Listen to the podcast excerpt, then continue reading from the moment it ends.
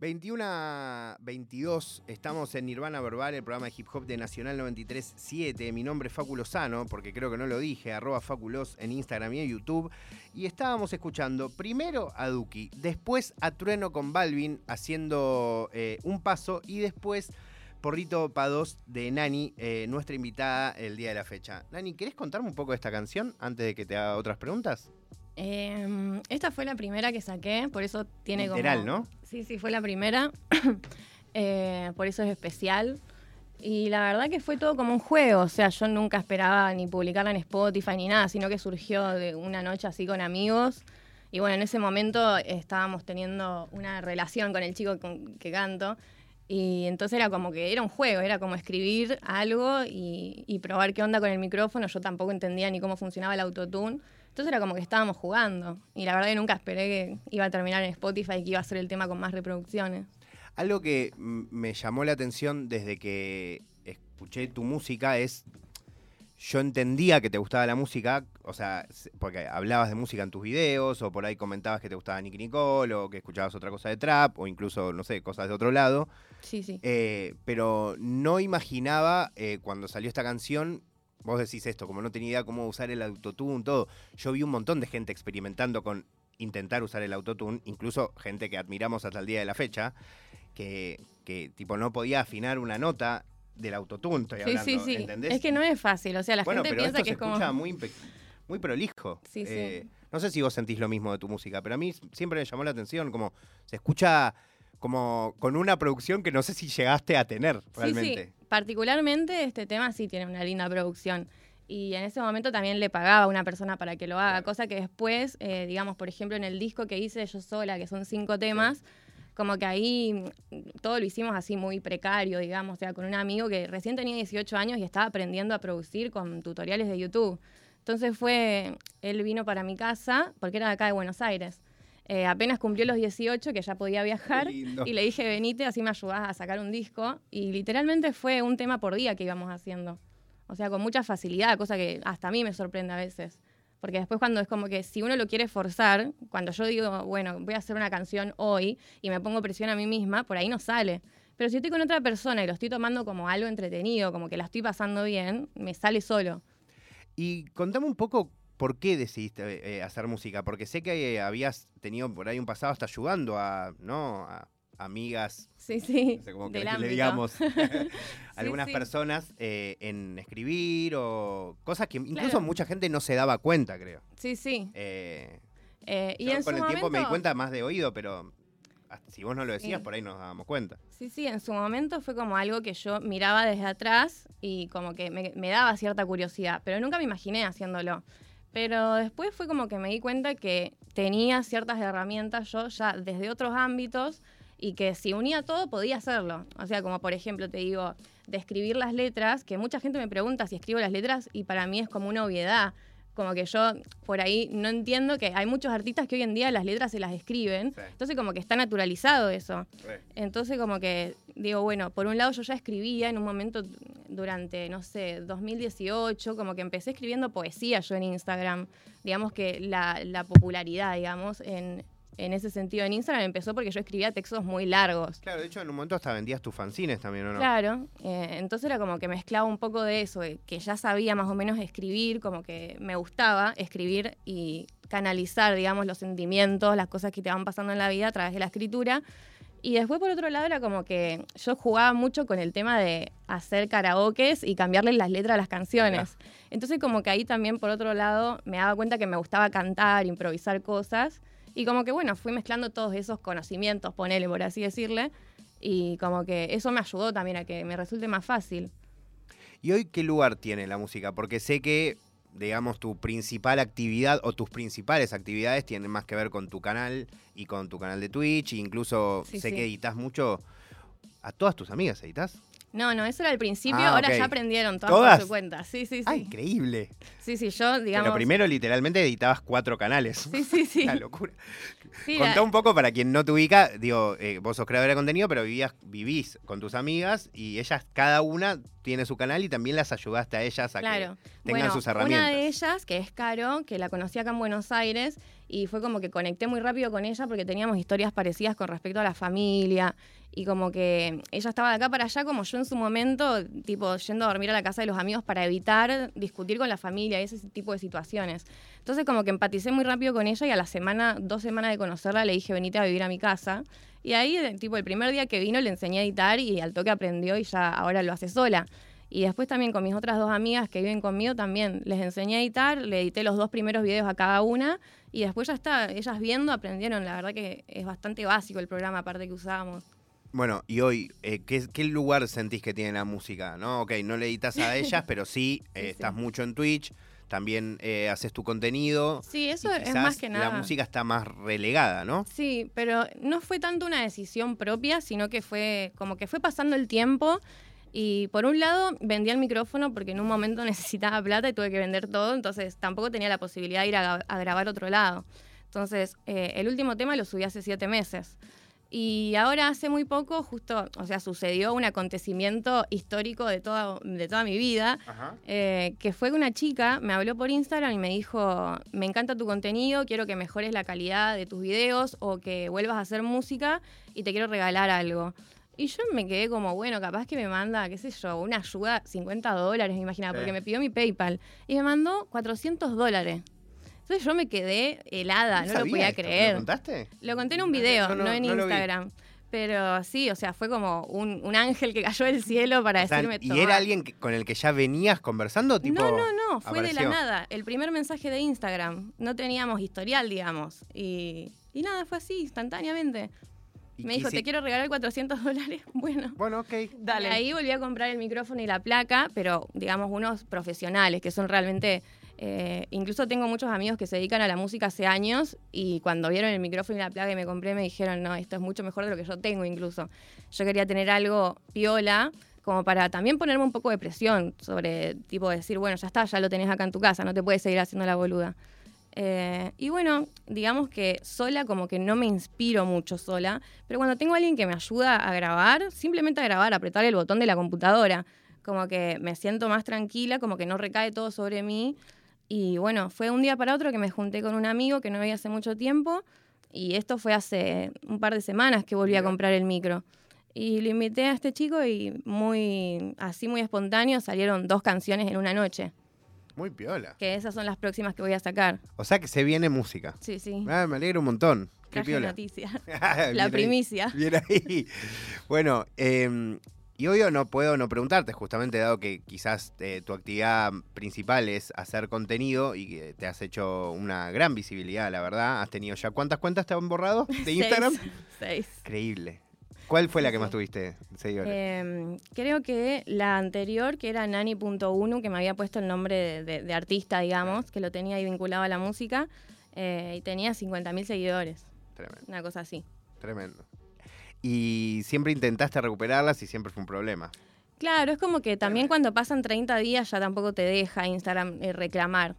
Pero sí, también cada tanto intento, ¿viste? Porque hubo veces que sí, o sea, la cuenta que estoy usando ahora también es una cuenta que ya habían cerrado. Entonces cada tanto intento y si se abre, buenísimo. Y si no, la verdad que es como que ya lo tengo re normalizado. ¿Cómo surge la situación de empezar a crear contenido sobre vos con, con todo lo que eso significa, ¿no? No, no, no sé cuánta conciencia tenías cuando lo empezaste a hacer, pero a la vez estabas exponiéndote de una manera full extrema. Incluso si lo comparamos con otra gente que hace vlogs eh, en tu ciudad o en cualquier otro lado, Sí. no hay tanta gente, hay, ¿no? Pero que se exponga con tu particularidad, o sea, mostrando tantas cosas, me imagino que igual debes decidir un montón de cosas, no mostrar, se nota eso también, pero a la vez sí mostrás muchas otras, ¿no? Sí, sí. ¿Cómo, cómo fue que, que surgió eso? O Y literalmente como que pasó. en el momento que yo ya tenía mi canal de YouTube, como que ya, eh, ya había superado eso de decir eh, qué miedo lo que piense la gente o qué miedo si me critican o algo así, porque ya había estado, o sea, antes de que existiera Instagram, yo ya digamos que era influencer de Facebook.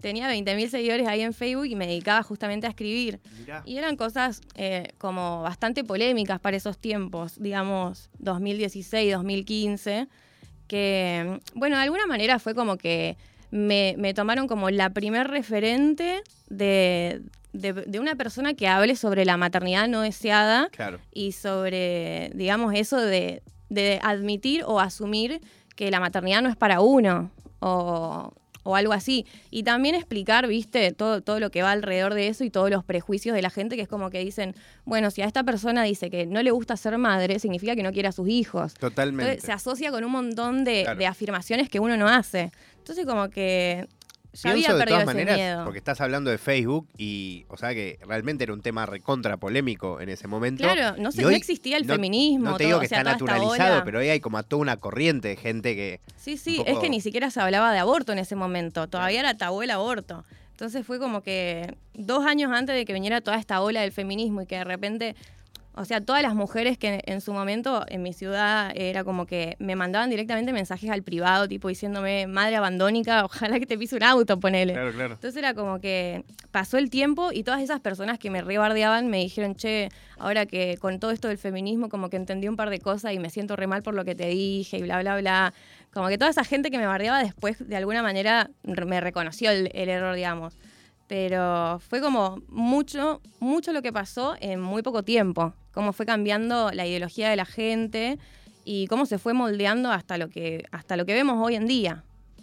Y en ningún momento entiendo que, que desde que abrís tu canal o, o, o sea, que ya un poco re- resolviste en algún punto que te podía llover hate o esas cosas. Pero voy más a la cuestión personal. Digo, vos podrías hacer contenido de cualquier cosa, sin embargo, tu contenido es tu vida. Claro. O sea, son. Y ni siquiera es que son blogs necesariamente. O sea, hablas fuerte de tu vida, Es que tipo, profundizás, veía- incluso eh, tomás de disparador tu vida para mm, profundizar Sí, sobre sí, temas, sobre relaciones, sobre sobre, eso, vínculos, ¿no? Sí, sí. Como, eso también es fuerte, un toque, eso, es mucha exposición. Sí. No solo la de ser visto, sino de que te conozcan. No sé Claro, cómo explicarlo. Y en ese sentido yo creo que yo tengo una idea que es como que cualquier persona puede ser youtuber y le puede ir bien. Pero tiene que encontrar algo en lo que se destaque o en algo que a vos te salga bien, ¿viste? Porque yo por ahí miraba a youtubers en su momento y yo me daba cuenta que si quería hacer eso, cuando se me ocurría la idea de, ganar plata, digamos, a través de YouTube, tener ingresos en YouTube, era como que decía, no, pero ¿qué voy a hacer? Recetas de cocina, si no sé cocinar, o sea, cocino muy mal, apenas te hago una milanesa con huevo frito. Eh, contenido de blogs tampoco, porque no me gusta filmar en la calle, ¿viste? Entonces era como, ¿qué puedo hacer? Entonces me puse a pensar y mirando para atrás todo lo que me pasó en Instagram y en Facebook, digamos, fue justamente porque hablé de mi vida y hablé de mis ideas y de todo lo que yo reflexionaba a través de mis experiencias. Entonces digo, bueno, si eso es, eh, digamos, lo que le llama la atención a la gente o lo que le interesa, lo que le despierta cierta curiosidad a la gente, entonces eso es lo que tengo que explotar. Total, eh, digamos, el miedo ese a, a las opiniones ajenas ya lo había perdido hace mucho tiempo y como que mm, ya era como mi área de confort, tipo, lo que sería incómodo para otras personas yo lo convertí en mi zona de confort. Claro. Eh, y hay eh, algo que también ha pasado es que has abordado otras temáticas que también en ese momento no tenían tanta visibilidad y también se han ido transformando, ¿no? Sí, la verdad que por ese lado también estoy contenta, digamos, con todo lo que está Lo de pasando. los hongos, ponele. Lo de los hongos que... Que o hoy sea, todos literal es como que todo el mundo dice, hay que tomar Ah, hongo, ¿viste? Como si fuese, días sale un documental de- nuevo de Netflix Sí. eh, hablando de, bueno, la- las propiedades medicinales del LSD, del MDMA, de los hongos, la psilocibina, etcétera, etcétera. Y es Sí, de como hecho, que... hoy hay psiquiatras eh, Sí, sí, se están haciendo estudios todo legalmente dentro de un marco legal. ¿Cómo se dice? La Eh, droga de... Diagnosticando, no, recetando. Recetando, perdón. Recetando psilocibina. va, Eso es increíble también. Sí, sí, y es más, la gente me lo dice, tipo, la gente se da cuenta y me dice, mira, vos siempre adelantada, siempre un paso más adelante, hace dos años yo estaba hablando de eso. Y la gente era como que no lo recibía de la mejor manera. Obvio que siempre hay un porcentaje de gente que entiende, escucha, sabe escuchar y me dice, che, re coincido con lo que está diciendo. Pero también hay un montón de gente que era la mayoría en su momento, que lo, lo primero que pensaba cuando yo hablaba de esas cosas era, sos una falopera y listo, sos una hippie que le gusta comer hongos y le gusta estar re loca.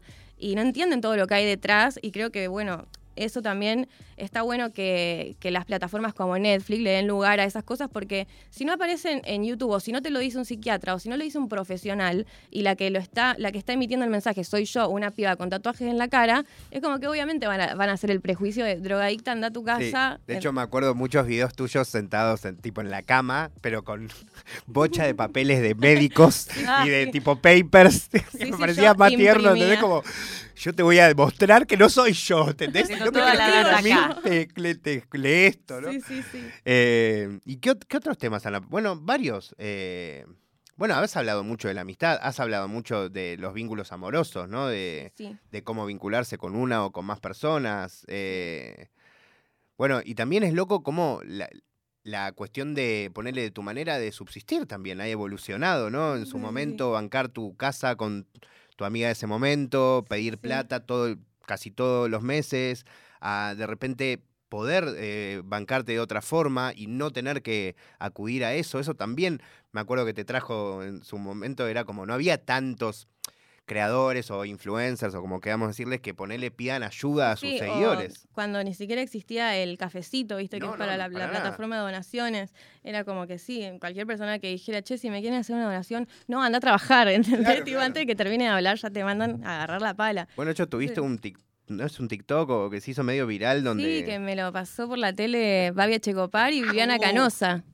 Analizando mi video de TikTok, que era totalmente irónico, yo estaba diciendo que cambiemos la moneda, que ya no sean billetes, sino que usemos tierra para pagar. Y, y se lo tomaron en serio y se Literal. pusieron a analizar un TikTok Hermoso. en vivo en un programa de televisión. Y no, me cae de risa. La verdad que sí. Qué loco.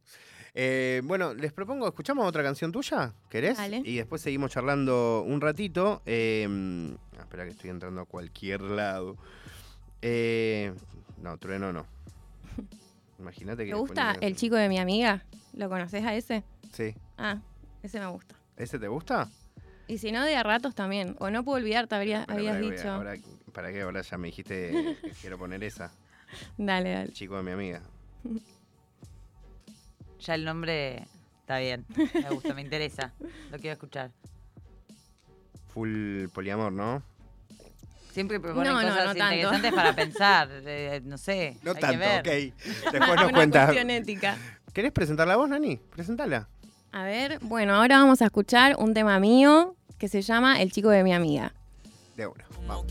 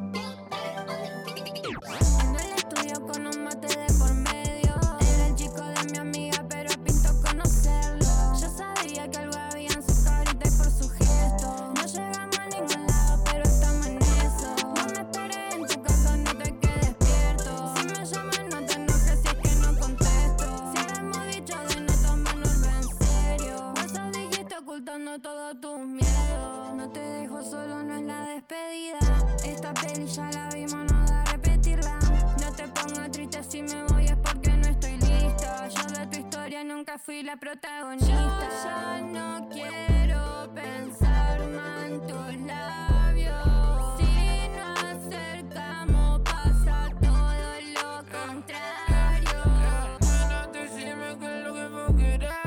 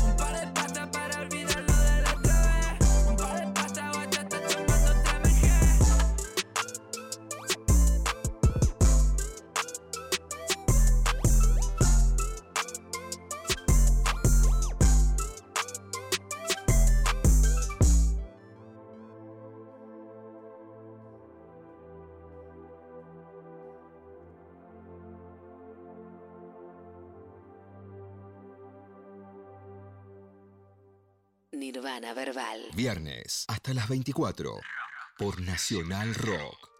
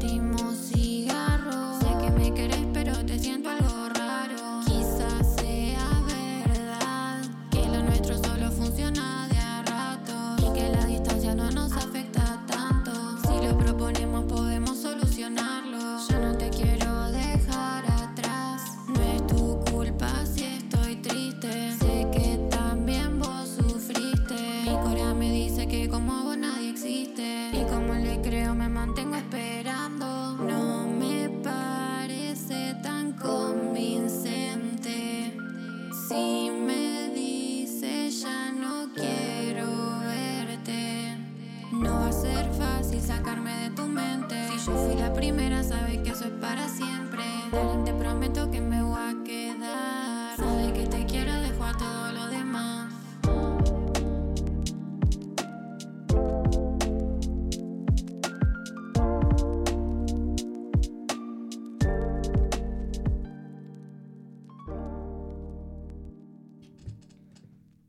21 horas 45 minutos, seguimos en Nirvana Verbal, eh, escuchando ahora la música de Nani.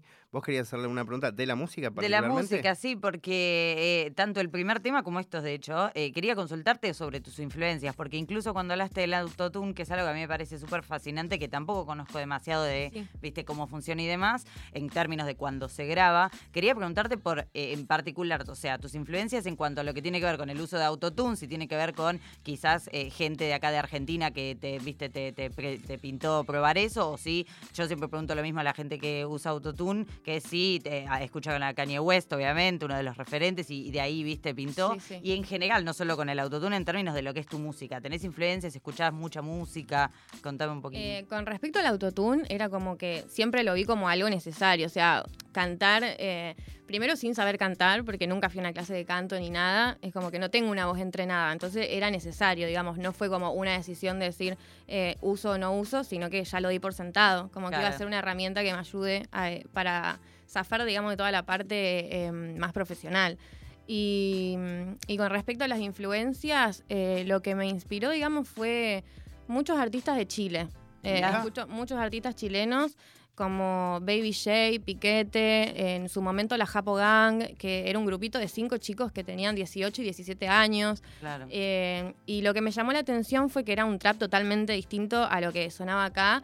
Eh, y también que es como un trap súper romántico, o sea, nada de droga, falopa, armas, sino que es como, eh, como que ahora el trap está asociado a eso, en, en cierto punto. Claro, Más allá de que existan temas claro. románticos, existen un montón de temas románticos de Duki, de Lizzy, de cualquier. pero fue como que es, suena distinto, ¿viste? No es como un trap agresivo, eh, sino que es como todo así cute, ¿viste? Le dicen Sí. trap kawaii, hay gente que le dice trap kawaii. Eh, y tiene todos esos soniditos como de videojuegos, como de cajita musical. Y como que me gustó cómo sonaba. Y, y yo dije, bueno, quiero hacer algo como esto. Y es como una mezcla, una fusión de algunas cosas del hiperpop y otras cosas del plug, que vendría a ser el género dentro del trap. Ah, Mirá. se llama así, no sabía. Sí, Y, sí. eh, y particularmente este tipo de bandas que estás diciendo. Mirá. Sí, esos se dedican a hacer plug. Eh, bueno, loco. Baby J es, es uno de los más conocidos ahí en lo que es Chile. Y también tenía una banda que se llama NASCAR. Y bueno, eso fue lo primero que escuché, como que me introdujo a ese nuevo, nuevo género que de acá yo lo desconocía. O sea, no conozco a nadie acá que, que haga algo así y que tenga un cierto reconocimiento. Incluso eh, pienso esto que lo de que le dicen kawaii y que también Red tiene un montón de conexiones y particularmente vos también le das un poco, ¿no? Hasta Y pienso en también- las y por portadas, ahí sí, en las claro. fotos que Sí, subido. la estética. La estética, Lo re. visual y por ahí algunas referencias del anime, que, pero eso, bueno, ya va del lado de las letras. Claro. Como es algo que también te interesa puntualmente. Sí, o sí. sea, también es parte de la Sí, es influencia. como funcionar distintos intereses que quizás no tienen nada que ver, pero yo meto todo ahí. Claro, pero a la vez también contás historias, ¿no? Sí, o sí, sea, sí. pienso, viste que también a los traperos les, cuen- les cuesta a veces, como viste, una cosa más de imágenes. Viste, como tuk, tuk, Sí. como. Y, a- y vos como contás historias también. Sí, sí. Y para mí eso también lo acerca, o al menos a mí me hace sentirme más fácilmente identificado. Claro. Eh, Sí, por ahí es más fácil identificarse con alguien que sabes que, que qué sé yo, canta desde su propio lugar y desde sus experiencias antes que, que algo que termina siendo como un producto más comercializado que, que, bueno, son como personajes que van creando. Pero también es como que yo, yo lo miraba de una manera muy negativa eso. Por ejemplo, hace poco estaba mirando una entrevista de Dylan, por ejemplo, que él contaba que, bueno, en sus canciones habla todo el tiempo de droga, falopa, falopa, y que él en realidad lleva una vida re sana y dejó todas las drogas, pero sigue escribiendo canciones como si él fuera otra persona, un sí, personaje que el va porro elaborando. Me, llam- llamó mucho la atención. Eh, entonces como que a mí me hacía ruido eso de que, pero si vos no, no estás a viviendo o hablando de tus experiencias, ¿cómo, ¿cómo te basas? ¿Inventás todo, mezclás? Pero también es una, digamos, es una forma de expresarse, más allá de, quizás no es lo concreto de, de lo que uno pasó, sino por ahí una mezcla de cosas del pasado, cosas del futuro, aspiraciones, o directamente un personaje también. claro. Total, porque es algo que pasa incluso con- como en la literatura, digamos, ¿no? Claro. Como que es eso de quizás no hablar, que es como, bueno, estilos distintos de, de- de composición, no hablar de las experiencias de uno, sino quizás este, basarse en un personaje o esto, como crear este, incluso un mundo, raperos de todo tamaño, talle, llegada, lo han hecho, y es algo Sí. bastante común en realidad, pero viste que no se aprecia tanto como, bueno, ay, es poco auténtico, es poco real, que es esa palabra que se dice tanto y que tiene Sí, tantos sí, sí. significados distintos. Pero claro, es eso, es como una, una fusión de mil Sí, cosas. es una elección también mía, tipo, yo elegí que mi música sea algo, entre comillas, real, que, que sale de, de mí misma. Ahora, Pero es ¿no totalmente siente- válido no hacerlo también. Total. Claro. Ahora, yo digo, me encanta por- particularmente Dylan. Ahora, ¿no creen, eh, o lo que les pasa a ustedes con los artistas que, que son así un poco más genuinos, como que logran conectar más con esas figuras que con ese que haces un personaje y que vos ya sabés que es un personaje? Pone, yo. Dylan, por, por poner Por un poner un ejemplo. ejemplo. Eh, me encanta. Ahora, cuando yo, mi nivel consciente, ¿no? Registra que es un personaje, un poco me saca, no sé cómo... Sí, sí. ¿Entendés? Sí, como sí, si yo me fuera de la peli, ¿entendés? Claro. Sí, a mí igual me pasa, ponerle, no sé si ustedes comparten con esto, porque es algo que igual he charlado con gente que quizás no, no comparte. Pero a mí me pasa mucho de que hay algo que uno eh, siente que, que es distinto cuando, por ejemplo, hay un personaje que está creado, que es claramente un personaje, lo digas o no, pero que es, ese es el personaje, Sí. que no es lo mismo que la gente que dice, incluso fuera de su música, que está escribiendo sobre sí mismo y termina haciendo otra cosa. Como que yo creo que ahí está, es súper arbitrario lo que estoy diciendo, no es que una se da cuenta, no, tampoco es que estamos iluminadas por no sé qué, ¿viste? Pero creo que hay una diferencia ahí también entre el pleno este, sumergirse, digamos, en la creación de un personaje En y la perfo. Claro, en una perfo. Y la, la distancia que hay entre eso y decir directamente, yo sí soy esto y esto lo estoy escribiendo de- desde mi corazón y en realidad Sí, sí. este quizás es distinto. Pero bueno, yo creo que es lo que vos decís son estilos, son gustos, son elecciones. Sí. Claro, y a, a ver hasta dónde uno se quiere exponer también. Claro, total. Pienso, Nani, que estás haciendo casi una perfo en el otro lado del mundo. Misterioso resplandor rosa en Australia. Apa. es el uso de Nani. claro, es el uso de Nani desde, desde Australia. Desde Australia se ve. Eh, y pienso en, en, en tus videos, has profundizado sobre temas fuertes, ¿no? Desde el suicidio, desde el aborto, desde, bueno, vínculos amorosos, pero en un lugar intenso también, familiar, Sí, Eh, salud mental. salud mental. Eh, ¿Sentís que, y, y de alguna manera a veces incluís esas cosas en tus temas, pero por ahí de manera menos explícita? ¿Pensás a veces de, quizás como bajar más data de eso particularmente o, o de esa información que venís albergando y estudiando hace tanto tiempo? Por el momento no. O sea, siempre lo pensé a ver si podía mezclar las dos cosas y, ver qué podía salir, pero como que nunca me nació, digamos eso.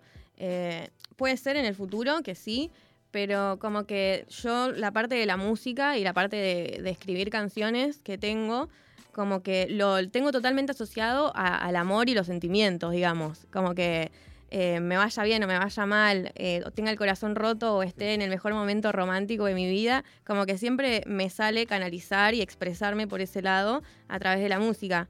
Pero sí, lo que no quita que en algún momento pueda hacer algo como más consciente, eh, más político, por así decirlo. Claro, totalmente. Me- es cierto que eh, quizás tiene otra fluidez, ¿no? Es difícil, ¿no? Como es más pensado en algún Sí, punto, sí. ¿no? Pero puede ser divertido también. Eh, o fuerte, o, o bajar línea, ¿no? Con lo que vos Sí, pensás. sí. Em, no quiero quitarte mucho más tiempo, sé que en un ratito te, te tenés que ir, pero mm, quiero aprovechar y preguntarte un poco sobre la creación de contenido. Quiero preguntarte qué significa hoy eh, para vos un poco ese mundo, o sea, que ha cambiado mucho. Antes no streameabas, hoy le agregaste el stream. Sí. Es algo que considerás un laburo, claramente, porque también es lo que te ayuda a llegar a fin de mes. Eh, pero también me interesa saber, de la misma manera que con la música, ponerle qué, con- qué contenido consumís vos. Eh, o sea, ¿te inspira otro contenido? ¿Dejaste de ver contenido porque ahora estás haciendo contenido? Eh, lo último que estuve viendo, así por puro entretenimiento, viste, cuando te vas a sentar a comer y querés ver algo, eh, Pablo Agustín. Claro. Pero hoy, hoy cuando estábamos hablando estaba viendo eso. sí, sí, es entretenido. Y, mm, pero más allá de eso, como que no, no, no soy muy consumidora de youtubers. En su momento sí fui muy fanática de Yoshi, pero bueno, eso fue hace mucho tiempo, ya no se dedica a ser youtuber, sino que ahora se dedica 100% a la música, eh, que es un artista japonés. Sí, sí. Y, mm, pero, digamos, contenido que me guste e- era muy morboso lo que él hacía y por eso me llamaba la atención. O sea, el chabón se iba a recolectar ratas de la calle y, cocinaba con ratas muertas. Fuerte. O sea, era algo súper extremo que llegó un momento que le desmonetizaron el canal porque Claro. ya eh, se excedía de todas las normas comunitarias. Entonces, como que en cierto punto me encantaría hacer cosas más bizarras, más impactantes, pero lamentablemente por las normas comunitarias eh, hay un montón de limitaciones en ese sentido. Entonces, Bueno, como que... Eso es algo interesante que hables, porque Sí, es- se habla mucho de la, la libertad en las redes. Pero no existe. existe. No tal. No, no, vos tenés dos caminos. O si querés hacer plata, te tenés que adaptar a lo que te dicen que está bien, a lo que te dicen que, bueno, esto está permitido. Pero si vos querés hacer realmente. O por ejemplo, también me ha pasado mucho con los videos donde estoy hablando sobre drogas, que siempre trato de hacerlo desde un punto de vista sumamente objetivo y basándome en información y en cosas, eh, en estudios científicos, ¿no? Eh, pero aún así sucede que por decir algo mínimo que pueda sonar a que estás a favor del consumo, ya te lo consideran apología de la droga. Claro. Entonces, como que bueno, tenés esas dos opciones. O te adaptás más eh, a lo que te están diciendo que, que debería ser un, un youtuber, o haces videos de lo que te gusta, pero o no los va a ver nadie porque el algoritmo te perjudica, o directamente te lo desmonetiza, entonces no cobras por eso. Eh, Por, por ahí se puede- tengo videos que son muy largos, que tienen un montón de reproducciones, pero no me generan ningún tipo de ingreso porque está desmonetizado. ¿Y Entonces, ¿Qué onda, por ejemplo, en ese caso, eh, ese video que por ahí no monetizó, pero tiene muchas views, ¿termina favoreciendo igual a tu Claro. contenido o no? O, Sí, o en sí. al- o no? En cierto punto sí, Eh, pero por ahí de- también depende de cuál sea el tema del cual estás hablando. Pero Claro, bueno, por ahí es hoy algo en que día, nada que ver y, en algún- y tampoco sí, sí, incide. pero también todas las redes sociales tienen como esto de lo que se habla del shadow ban, Te iba a el preguntar, baneo. te iba a preguntar. Que es como que está ahí, viste, es un concepto, pero no hay forma de que vos entres a algún lugar y digas, ves, estoy baneado. Entonces como que también quedás medio esquizo, viste, diciendo, no, Claro, la gente te no, mira mi no contenido porque estoy baneada y capaz que la gente ya le dejó de interesar tu contenido. Entonces Claro, como... O por ahí justo lo que estás haciendo en ese momento no le interesa. Claro, entonces también es como que también todo eso te lleva a culparte a vos mismo. Y por ahí realmente es un baneo y es una, em, ¿cómo se dice? Eh, una limitación ahí que te ponen en la cuenta para que no le aparezcas a nuevos seguidores, para que no aparezcan recomendados. Eh, pero bueno, hay veces que sí pasa y por más que un video no esté monetizado y sea muy viral, también te termina favoreciendo. Y vos, eh, siendo como que me interesa mucho tu lugar, que hasta me parece medio duki de la vida, como un poco de esto de que promovés que la gente que te rodea haga lo mismo y le enseñás a hacerlo. Sí, sí. Porque digo, no, no tengo, o sea, Caro ya hacía cosas eh, vinculadas al mundo. Sí, en ese sentido ella me enseñó a mí todo Claro. lo que es la parte del stream. Fue como Claro, un intercambio ahí. Ahí va. Pero ponerle Ana, Anita o muchas o Flor que Sí, viven sí. con vos, no sé si les pintaba no, esa. cero, eh, cero, cero conocimiento de, cómo usar una computadora. claro. Así que fue ¿Y difícil. vos por qué promoviste eso? Porque te parece que hay algo en eso de valerse por sí No, mismo. de yo- que- ¿Por qué te gusta como enseñar eso? Y yo simplemente las veía a mis amigas sufriendo porque no tenían plata. y Claro, le bueno, dije, está muy bien, es como amiga, una herramienta. eh, es bastante fácil, le tenés que poner pila, un poco de paciencia y ganas. Y, o sea, también porque yo veo potencial en la gente, ¿viste? Por ahí hay gente que es más introvertida o puede ser introvertido y ser youtuber. Pero por ahí hay gente que no le gusta exponerse o tiene mucha ansiedad, digamos, a, a los comentarios de, eh, de haters, por así decirlo. Eh, que bueno, a Anita le pasaba eso un poco y la tuve que presionar, la tuve que obligar un poco hasta que ya vio, una vez que ya ves que la gente te comenta y te dice que te quiere y que te agarró cariño y que le gusta lo que haces, como que ya le vas perdiendo el miedo, esa inseguridad que, que tenés se va yendo. Pero sí, básicamente fue que Anita trabajaba muchas horas por día Una panadería, ¿no? una panadería, entonces le dije, amiga, abrite el canal de YouTube, dejate de joder. Y empezó con YouTube y con Twitch al mismo tiempo y le va re bien en las dos. ¿Y qué onda Twitch ahora? ¿Cómo te llevas? Y tuve mis problemas.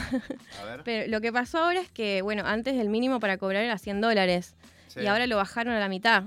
Por la situación de Latinoamérica y en otros países también, eh, hicieron que los creadores de contenido puedan cobrar con 50 dólares ya te llegan.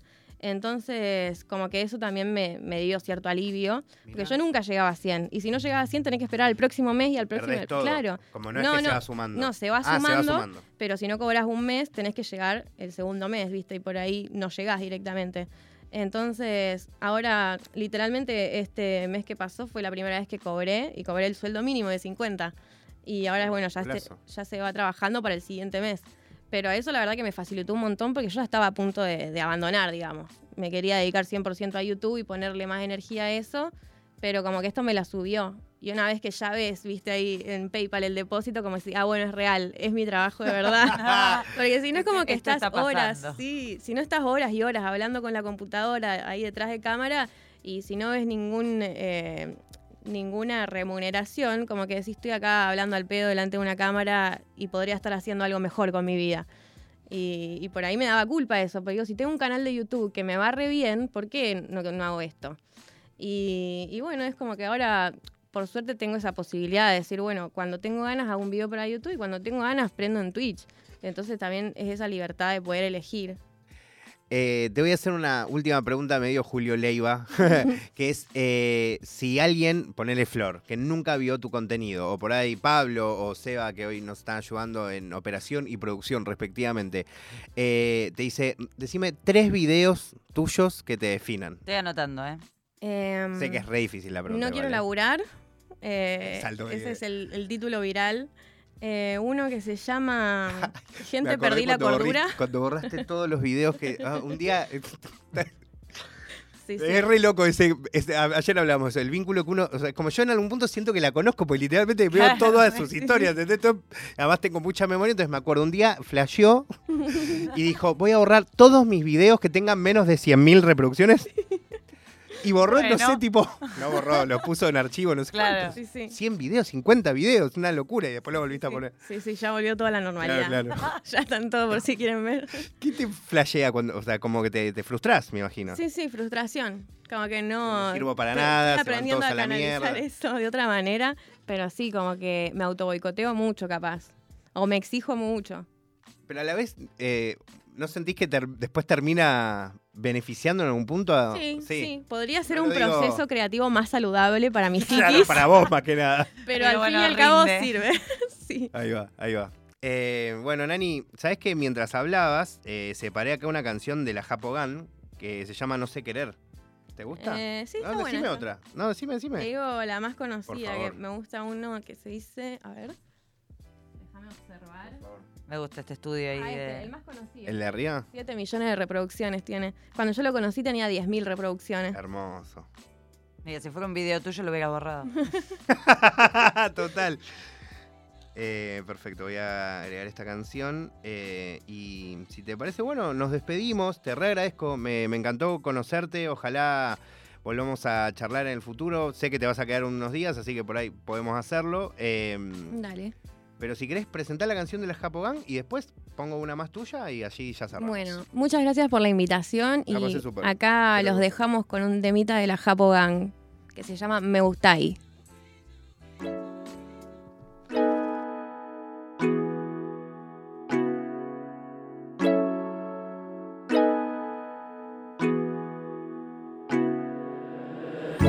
Mañana suena el cel, ya, ya. Medio dormido, yo no entiendo lo que pasa. La que me gusta dice que me quiere ver. Y yo contento porque ganas no me faltan. Te juro que te veo y no sé. Pues mira lo que siempre soñé. Suelto el secreto del perfecto wake and bake. Despertar en la mañana, ver tus ojos de anime. Te escribo un tema de amor en un beat. O tal vez mami en tu pieza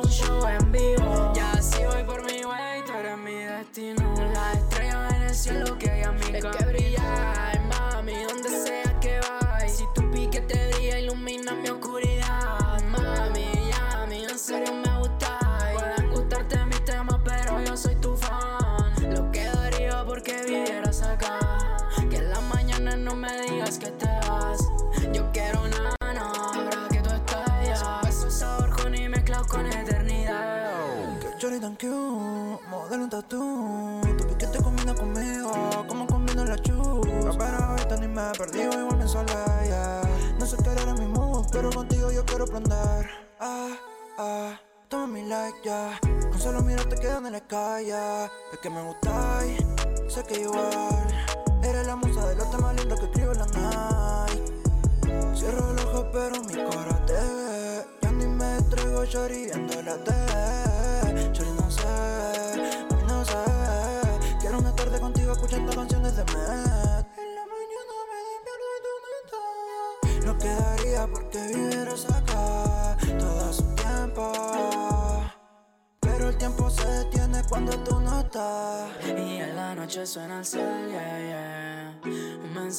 me mantiene despierto. Pregunta mañana, nos vemos otra vez. Si por tu beso, mami, no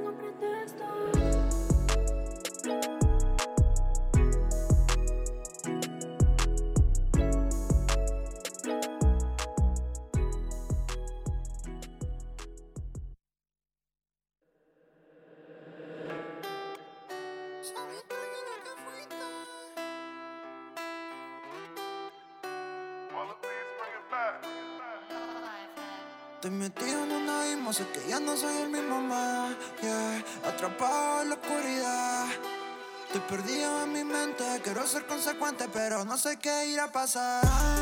Ya no sé qué hacer. Siento que te quiero, pero pierdo el interés. Sorry, no sé si sé querer. Mientras pasan todos los días, solo pienso en el ayer. Más, ya no sé qué hacer. Siento que te quiero, pero pierdo el interés. No sé si sé querer, mientras pasan todos los días solo pienso en el ayer. Sorry, es que no sé lo que me pasa. Llevo una semana que no salgo de mi casa,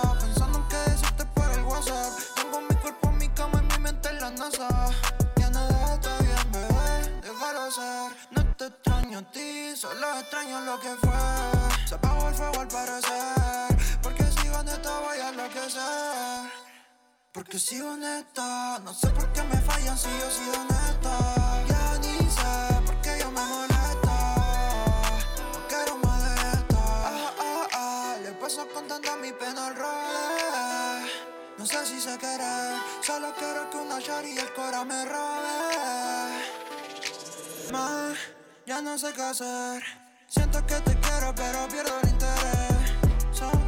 No sé si sé querer. Mientras pasan todos los días, solo pienso en el ayer. Más, ya no sé qué hacer. Siento que te quiero, pero pierdo el interés.